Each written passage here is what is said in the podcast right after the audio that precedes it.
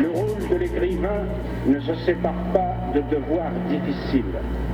Par définition, il ne peut se mettre aujourd'hui au service de ceux qui font l'histoire. Il est au service de ceux qui la subissent. Ou sinon, le voici seul et privé de son art.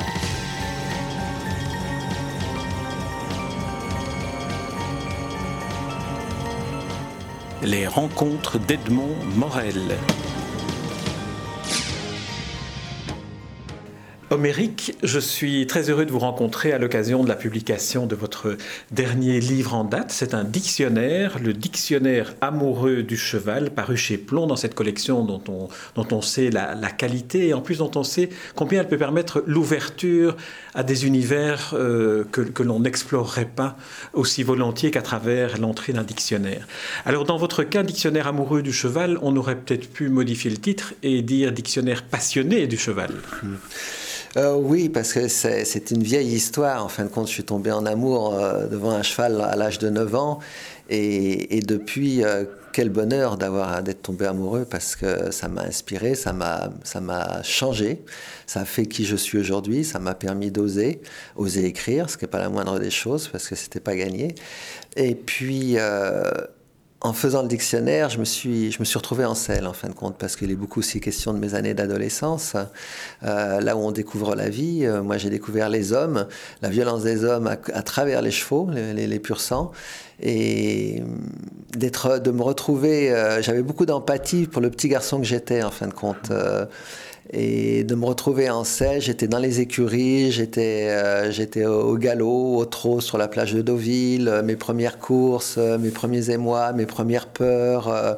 et l'avantage d'écrire un tel dictionnaire, quand c'est passionné comme ça, c'est que on se sent cavalier on se dit qu'on a réalisé des belles choses. Et euh, l'autre avantage, c'est qu'on n'a pas les couvertures, de, les courbatures plutôt. Les ni les couvertures. on en parlera d'ailleurs. ni les couvertures, ni les courbatures, en fin de compte. Et c'est la première fois, depuis que j'écris, euh, des livres, pas depuis que j'écris euh, des articles, mais des livres que j'ai éprouvé du plaisir à écrire. Jusqu'à maintenant, c'était plus, euh, on va parler de souffrance toute relative, hein, bien entendu, mais l'écriture n'était pas quelque chose de facile pour moi. Et là, j'ai eu vraiment un bonheur, j'étais euphorique au milieu du livre. Alors pour ceux qui, ne vous connaîtraient pas, Homérique, c'est le nom sous lequel vous signez les, chroniques que vous écrivez dans le journal Libération sur le monde hippique, sur les courses hippiques, et un peu comme euh, Antoine Blondin pour le cyclisme, vous avez un peu renouvelé le, genre de l'écriture sur des, sur des compétitions qui finalement pourraient être euh, très simplement résumées, un tel cheval a gagné et puis point. Oui, mais euh, j'ai été un peu influencé parce que avant l'avènement du tiercé dans les années 54, il y avait une véritable, il y avait des, gens qui écrivaient sur les chevaux, il y avait une culture hippique et les rédacteurs des pages hippiques dans, le, dans les grands journaux avaient une grande connaissance, savaient écrire. On a perdu ça avec l'avènement du tiercé, ces journaux, euh, je ne vais pas citer les noms, mais euh, qui vendaient des pronostics. Euh, et moi, ce qui m'intéressait à Libération, c'était de faire comprendre aux gens que chaque cheval avait une personnalité, était un être unique, euh, non seulement euh, physiquement, mais physiologiquement, de tempérament. Et je voulais que les gens, s'ils devaient jouer aux courses, soient, soient touchés par un animal qui leur ressemble, qui leur rappelle une personnalité connue.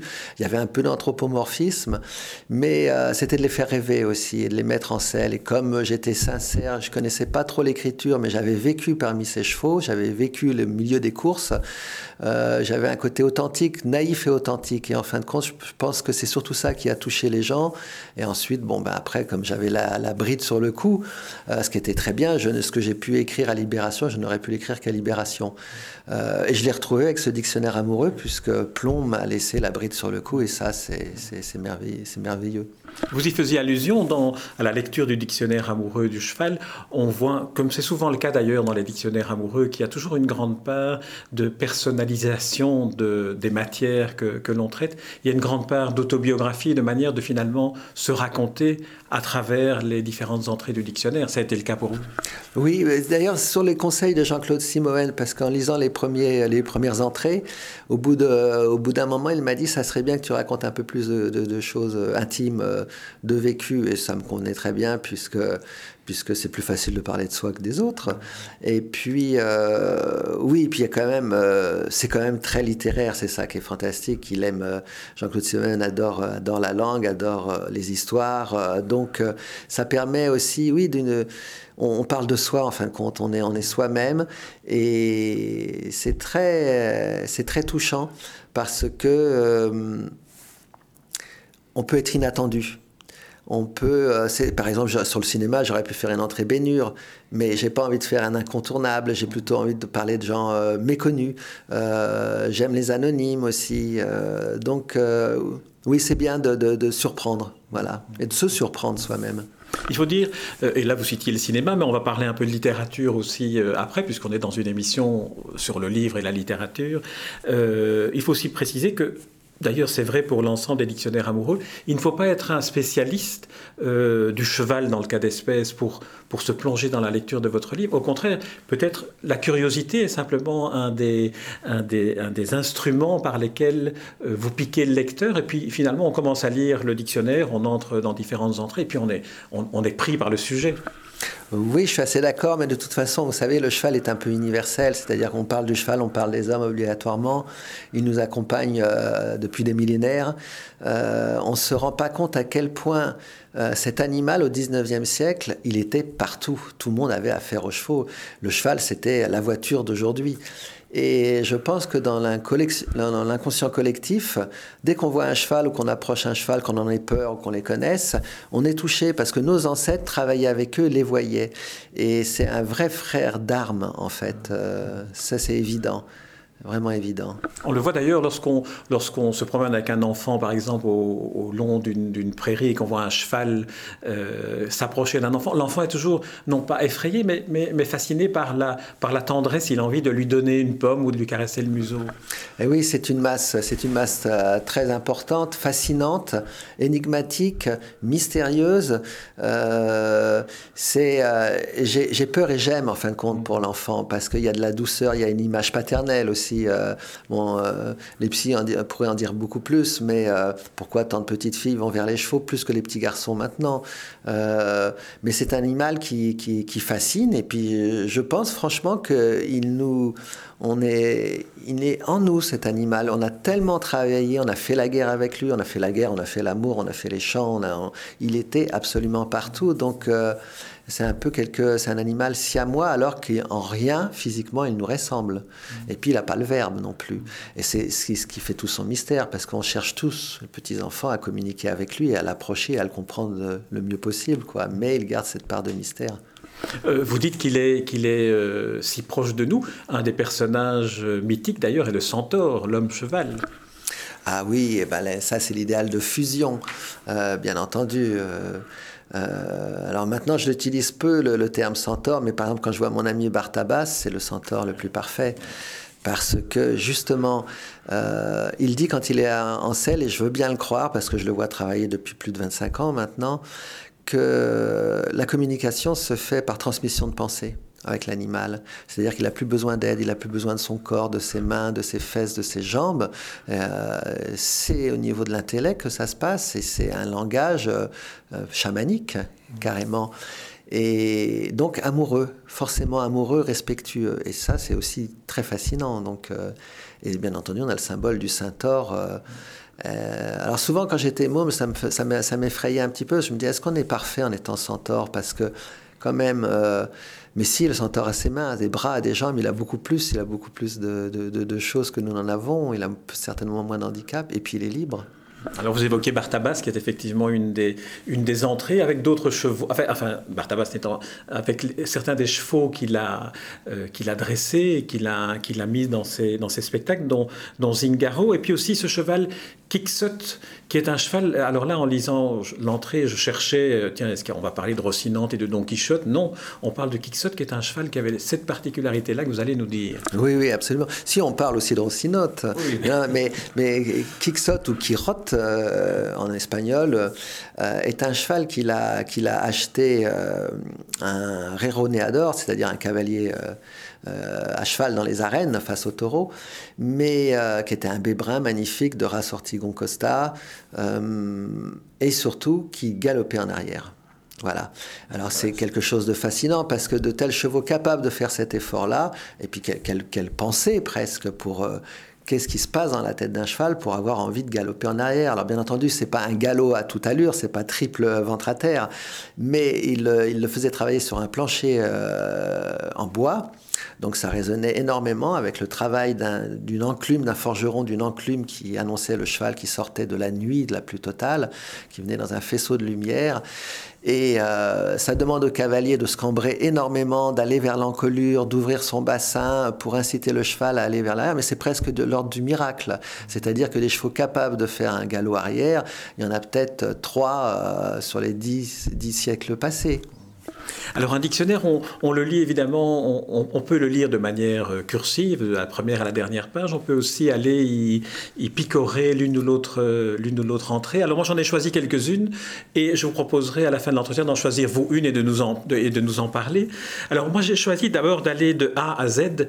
Euh, alors A c'est amour, on en a un peu parlé, mais peut-être que vous pourriez en dire plus sur cet amour pour le cheval que, que vous avez. Oui, je ne pouvais pas concevoir de, commencer le, dictionnaire sans, cette entrée parce que bon, cet animal est révélateur de tout. Euh, m'a fait, m'a formé euh, et ça demande beaucoup d'amour et ça nous apporte beaucoup d'amour. Euh, moi, de toute façon, j'ai l'impression que ma vie, elle, est, sous le signe de l'amour, donc et bien entendu du cheval. Donc, c'était indissociable. c'est essentiel pour moi. Et puis, étant un dictionnaire amoureux, je me suis aperçu de, tout ce que j'ai fait grâce à eux, en fin de compte. Je leur dois énormément, je suis redevable. Et en plus, c'est un animal qui ne vous juge pas. C'est-à-dire que vous arrivez à poil devant lui, on ne peut pas tricher, il ne vous juge pas, il est, reste digne, respectueux, euh, il a énormément d'humilité, en fait, beaucoup plus qu'on ne le croit. Et moi, ça me touche toujours, quoi, parce que j'ai l'impression que grâce à lui que je reste jeune. On dit que c'est la, la plus noble conquête de l'homme. Est-ce qu'on pourrait dire que c'est peut-être le plus grand amour et le plus grand désintéressé qu'un homme peut attendre d'un animal ou d'un compagnon? Oui, je crois, mais ça peut être vrai aussi, oui, d'un oui, chien ou d'un chat.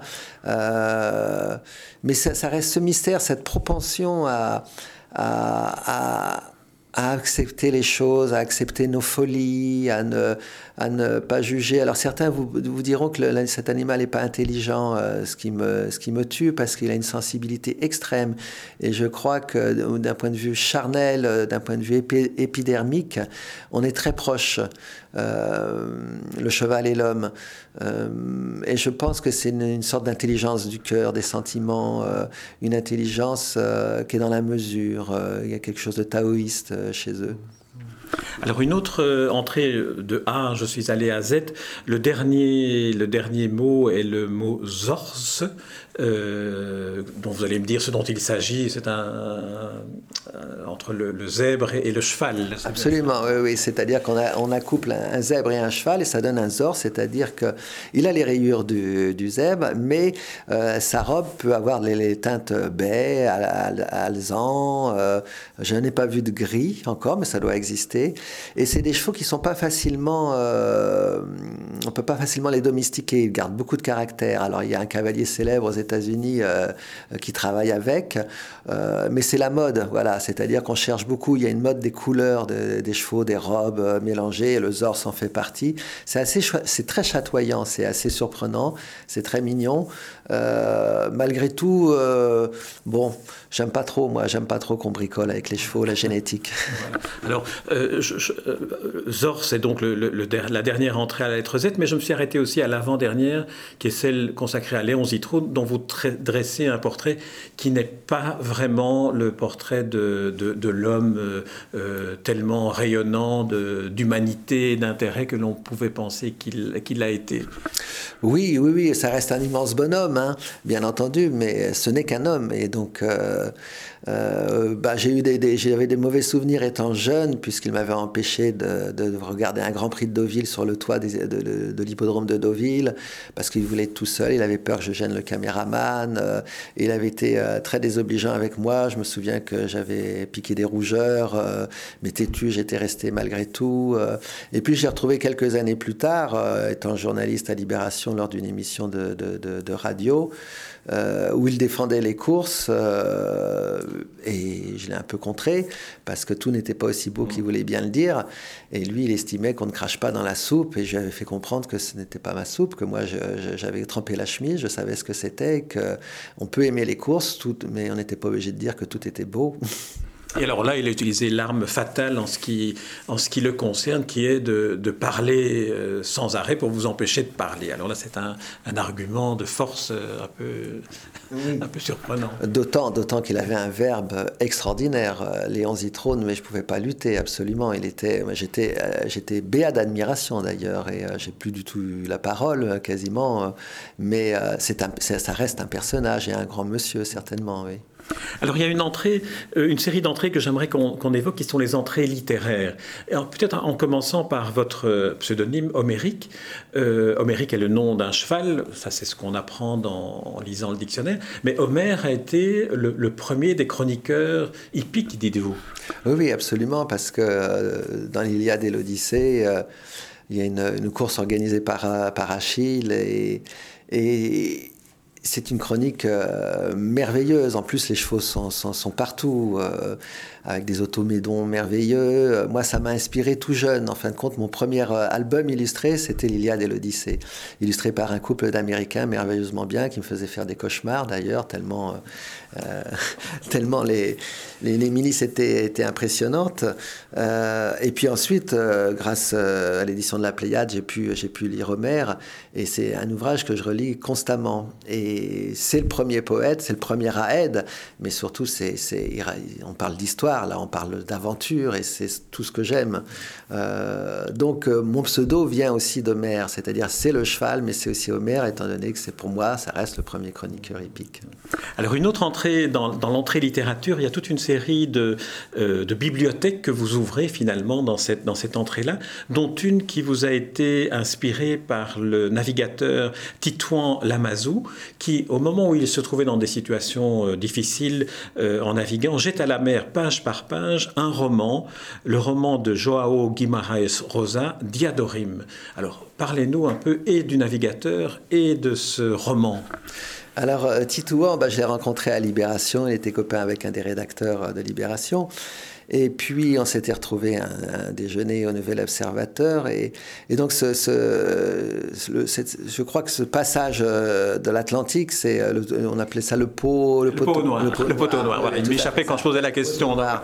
Euh, et normalement, on doit boire. Il n'y a pas de vent, il n'y a pas de vent, on reste immobilisé. Voilà, donc il faut appeler les, les, les, esprits à soi pour pouvoir avoir un peu de vent et espérer passer très vite lors des courses. Et on boit. En général, les marins, c'est très facile, hein, la boisson donc ils boivent ils jettent, euh, ils font des vœux, ils jettent l'alcool. Lui ne buvait pas, n'avait jamais d'alcool, et donc ce livre, il m'en a parlé avec une telle passion que je me suis jeté dessus. Et c'est un livre euh, très complexe, très difficile, euh, mais qui est merveilleux, qui raconte euh, la vie, l'existence d'un homme à cheval qui est porte-arme en fin de compte, à une époque où on ne sait pas si on se bat contre le gouvernement, contre les brigands, mais en tout cas c'est une vie d'homme, âpre. alors c'est pas un roman équestre, bien entendu ils sont à cheval, bien entendu ce sont des hommes de chevaux, on sent la poussière, on sent le désert, et il y a des pages sublimes sublime, mais vraiment absolument sublime quand on voit ces cavaliers qui attendent dans la nuit sous la pluie ou même lorsqu'il n'y a pas la pluie. Cet homme nous dit que de toute façon, euh, des cavaliers à cheval, la nuit qui ne bougent pas, on les entend parce qu'il y a soit un cuir qui, qui grince, soit il y a un cheval qui souffle comme ça, soit il y a un cheval qui lève le jarret, c'est-à-dire que c'est comme une mer, c'est toujours mouvant, c'est toujours en respiration. Et ça fait peur parce qu'ils sont dans l'ombre, parce qu'ils attendent. Forcément, des cavaliers qui attendent à cheval dans la nuit, c'est qu'ils préparent un coup. Euh, c'est vraiment un auteur extraordinaire. Euh, c'est le roman de sa vie, il était diplomate. Et, et c'est un véritable cadeau que m'a fait Titouan Lamazou parce que c'est un chef-d'œuvre. Alors c'est un véritable cadeau que vous faites aussi aux lecteurs qui ne connaissaient pas ce roman-là, parce que vraiment, après avoir lu ce que vous en dites de ce roman de Rosa Diadorim, on a envie d'une seule chose, c'est de se précipiter euh, dans une librairie pour, pour le lire. Alors il y a deux autres auteurs dont, dont que vous évoquez, dont euh, Zola pour Germinal, avec une citation, un extrait de, Germinal, où vous racontez le travail des chevaux, enfin, où il raconte le travail des chevaux dans la mine, qui ne voient plus le jour, en fait, qui, qui naissent à la limite dans la mine et puis qui, qui ne voit jamais le jour. Et l'instinct leur fait encore frémir lorsque une odeur euh, amenée par un homme de l'extérieur les, les, leur remet dans une sorte de mémoire ce qu'est la vie au grand air. Oui, c'est très poignant ce passage. J'ai souvent lu sous, sous d'autres plumes, mais effectivement, euh, ces chevaux descendaient dans la mine pour ne jamais remonter en général, c'est-à-dire qu'ils devenaient aveugles. Euh, et quand on descendait un nouveau compagnon, parfois des hommes bien entendu, qui amenaient le printemps avec eux quand ils descendaient, mais surtout des chevaux quand ils venaient d'en haut, avec ces odeurs de pré, de boutons d'or, euh, d'avoine. Ils hennissaient, ceux qui étaient en bas hennissaient tout de suite, venaient le saluer, euh, ils venaient euh, humer sur leur peau cette odeur de paradis qui les avait perdus. Donc toutes les pages sur Zola étaient, extraordinaires pour ça, mais toutes les pages qui traitent des chevaux qui travaillent dans la mine sont toujours très très très poignantes, parce qu'on voit le peu d'humanité, surtout quand il s'agit d'entreprise d'ailleurs. Alors il y a aussi Maupassant que vous citez dans, avec une, très belle nouvelle euh, que vous résumez euh, sur la mort d'un cheval, et euh, Faulkner aussi. Ah oui, alors Faulkner, oui, ça c'est extraordinaire. Et là, je reviens de, lire euh, justement dans le dictionnaire amoureux, je, je, je, je dis c'est dommage que Faulkner parle pas autant des chevaux. Et en fin de compte, on s'aperçoit qu'il en parle très très souvent. Et je viens de relire Tandis que j'agonise. Là, il est question de mules, passage de rivière, etc. Mais en plus, son père, euh, son père était marchand de chevaux, ce que je ne savais pas non plus. Euh, et il a des descriptions sur les chevaux, assez brèves d'ailleurs, il s'étend pas. Bon, il, en a d'autres sur, euh, il parle des mules par exemple aussi, qui sont fortes, dures. Euh, mais euh, Faulkner, c'est une source d'inspiration constante, constante, parce que c'est le plus grand. Et le père de Faulkner était marchand de chevaux, vous le dites, mais il était aussi ruiné au moment de l'avènement de l'automobile, ce qui est aussi une manière de montrer combien le cheval était important avant que l'automobile n'apparaisse et la transformation de tout ce que le cheval faisait par le, moteur. Oui. Et d'ailleurs, William Faulkner dit que si son père n'avait pas été ruiné, il serait certainement ou palefrenier ou marchand de chevaux. Euh, ça a été une chance, euh, une chance pour lui. Hmm. Alors il y a un, autre aspect, euh, avant, de vous laisser choisir votre entrée, il y a un autre aspect que j'aimerais qu'on évoque, c'est le cheval dans la guerre. Alors vous évoquez euh, Napoléon cavalier, et là on se rend compte que c'est un cavalier complètement inconscient, fou. Euh. Oui, c'était pas pas un très bon cavalier. il n'avait pas une très bonne assiette, les genoux ouverts, bedonnants, les épaules un peu basses, rentrées devant, mais tête brûlée, c'est-à-dire qu'il adorait être en selle, il adorait euh, cavaler à fond, les chevaux n'allaient jamais assez vite pour lui, il avait ce côté euh, militaire, il fallait que ça aille droit et vite, euh, donc pas un grand cavalier, mais qui adorait aussi les chevaux arabes, il, adorait, il avait beaucoup de chevaux comme vizir, par exemple, des chevaux arabes gris, enfin presque blancs, on va dire. Mmh et euh, pas un très très bon cavalier. Mais moi j'ai toujours été frappé, c'est, j'ai pas connu la guerre et j'ai pas envie de la connaître, euh, de, de, pouvoir emmener euh, les chevaux au combat, au feu. Alors je sais qu'on les éduquait, qu'on mais ça me, ça me surprend parce qu'on voit souvent des tableaux au Moyen Âge, euh, plus tard, 16e, 17e, où les chevaux combattent aussi, où les chevaux mordent l'adversaire, où les chevaux euh, ruent, se cabrent. Euh, ça m'épate toujours et j'arrive pas à comprendre. Je vois l'horreur d'une ruée entre deux, deux, cavaleries. et donc, je me suis plongé dans beaucoup de littérature sur le sujet que, dont certains alors, j'offre en cadeau aussi à mes lecteurs parce que ce sont des vraies perles. Il y a des, des gens qui ont écrit sur la Grande Guerre, extraordinaire, et on voit le rôle du cheval dans cette guerre. Malheureusement, ils sont tous, euh, tous morts dans des morts atroces. Mais c'est quelque chose qui me, qui me fascine, que je n'arrive pas à comprendre. Oui, sur la Première Guerre mondiale, vous, citez ce chiffre euh, qui donne le vertige. La Première Guerre mondiale consomma 1 500 000 chevaux, ce qui veut dire qu'on a dû emmener sur les champs de bataille 1 500 000 chevaux, ce qui est quelque chose d'inimaginable. Et alors vous citez comme écrivain Maurice Genevoix, mais aussi Éric Maria Remarque. Euh, oui, je, les cite euh, parce que il était, il était, soldat, il était soldat en fin de compte, et il a des pages admirables où justement euh, il évoque euh, ces chevaux qui sont blessés, les tripes à l'air, et, un paysan qui, qui s'écrie Mais comment peut-on faire ça? Qu'est-ce que le cheval a fait pour qu'on lui fasse payer ça? Euh, Toujours pareil, c'est des, des, des, des, pages poignantes euh, qui vous arrachent les larmes euh, et qui sont très très bien écrites. Euh, et Maurice Genevoix, il est, il est merveilleux parce qu'il se souvient de son enfance quand les chevaux rentraient du, travail le petit matin, il entendait le pas du cheval qui était un petit peu fatigué, un peu traînant. C'était pas même le, même pas en partant qui est enjoué là. Et ça faisait une musique à ces, à ces nuits, en tout cas à, à cette aube qui se levait. Et soudain, il entendait le paysan qui parlait à sa bête, qui donnait une claque sur la croupe. Enfin, c'était, c'était mélodique. Alors, Roméric, je vais vous laisser maintenant peut-être choisir une entrée que, que je n'ai pas évoquée, puisqu'il y en a, il y en a trop pour qu'on puisse les, évoquer chacune. Est-ce qu'il y a une entrée sur laquelle vous voudriez attirer l'attention du lecteur? Il y en a beaucoup, mais il y en a une que j'aime beaucoup, qui s'appelle Camargue, parce que... Euh, euh, c'est une, c'est une, c'est pas une, c'est pas une histoire, ça se passe tous les jours. C'est-à-dire, c'est des chevaux qui sont encore en semi-liberté, et c'est une saillie. C'est en fin de compte un étalon. Il est au milieu de son cheptel, et c'est la nuit en Méditerranée, donc euh, en Camargue. Et ça parle de, toucher, d'odorat, euh, d'huile euh, et d'amour. Et j'aime beaucoup cette entrée parce qu'elle est tendre, elle est sensuelle, bien entendu sexuelle. Euh, elle parle d'environnement. Euh, elle parle de la vie et de l'espoir. Eh bien, c'est sur cette entrée-là que euh, nous allons mettre un terme à cette interview. Homérique, je vous remercie et pour cet entretien et pour le dictionnaire amoureux du cheval paru chez Plomb et dont je recommande la lecture. Merci, Homérique. Merci à vous.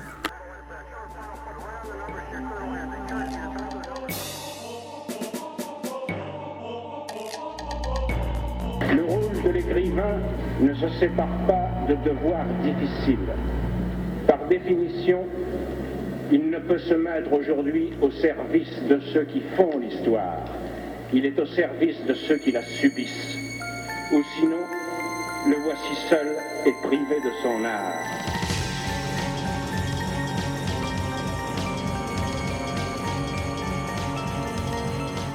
Les rencontres d'Edmond Morel.